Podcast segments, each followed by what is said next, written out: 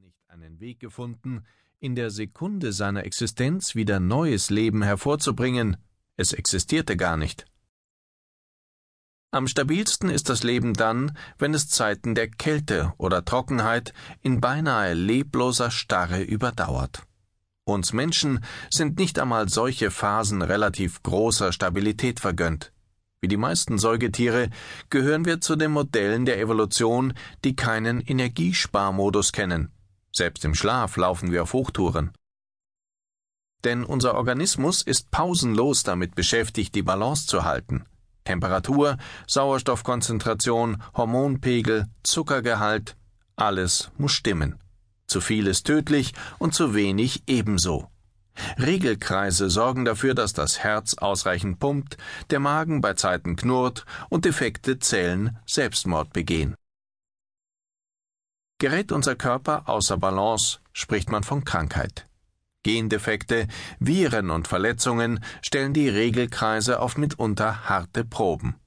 Das geht nicht immer gut, aber erstaunlich oft. Wenn es darauf ankommt, ist der Mensch enorm belastbar.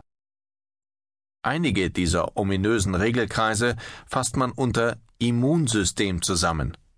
An ihm lässt sich schön illustrieren, was mit Balance gemeint ist. Dass unser Immunsystem feindliche Eindringlinge abwehrt, ist an sich schon wunderbar. Wirklich fantastisch aber ist, dass es uns dabei am Leben lässt. Das Immunsystem kann nämlich zwischen gesunden und von Viren befallenen Körperzellen unterscheiden und seine Zerstörungswut so fein dosieren, dass es uns schlimmstenfalls mit Fieber ins Bett wirft. Manchmal jedoch findet das Immunsystem diese Balance nicht. Dann attackiert es harmlose Blütenpollen oder körpereigenen Knorpel. Läuft eine Bakterieninfektion aus dem Ruder, kommt es zum gefürchteten Schock, der Patienten in wenigen Stunden dahinrafft. Und was macht der Mensch, der Einfallspinsel? Er geht in die Apotheke und kauft sich immunstimulierende Mittel. Schon die Idee ist töricht. Das Immunsystem mit seinen fein austarierten Regelkreisen mal eben anregen zu wollen, das ist etwa so, als wollte man ein Piano stimmen, indem man die Saiten mit dem Akkuschrauber so stramm wie möglich zieht.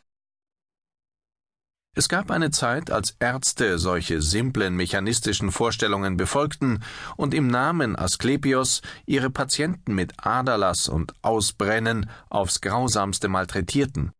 Die sogenannte heroische Medizin folgte blind den antiken Lehrmeinungen und zog wie zum Hohn die wenigen Überlebenden als Beweis für den Nutzen ihrer Torturen heran.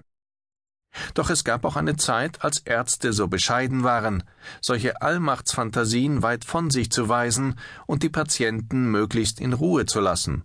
Dieser sogenannte therapeutische Nihilismus kam zwar dem Patienten jener Zeit zugute, nicht aber den Ärzten, die sich damit überflüssig machten. Allein schon deshalb hatte er keinen Bestand. Und heute? Die nihilistische Medizin ist zu Recht überwunden. Schließlich haben wir über den menschlichen Organismus viel dazugelernt. Wo wir Schwächen, Grenzen und Schäden der Regelkreise erkennen, ist die Medizin unter Umständen in der Lage, dem Körper aus seiner gefährlichen Instabilität herauszuhelfen. Sie dezimiert Bakterien, operiert verwachsene Herzen, ersetzt fehlendes Insulin und heilt bestimmte Tumoren. Auch die Zeiten der heroischen Medizin sind zum Glück vorbei. Schließlich kann die Wissenschaft heute klären, ob eine Behandlung wirklich mehr nützt als schadet. Zwei grundsätzliche Probleme aber bleiben. Unser Gesundheitssystem unterstützt eine tendenziell heroische Medizin, da es Untersuchen, Verschreiben und Behandeln weit üppiger honoriert als das Gespräch mit dem Patienten darüber, dass Abwarten manchmal die bessere Option ist. Das ließe sich ändern. Das zweite Problem geht jedoch tiefer. Es ist der fehlende Respekt vor den Leistungen unseres Organismus, der seine systembedingte Instabilität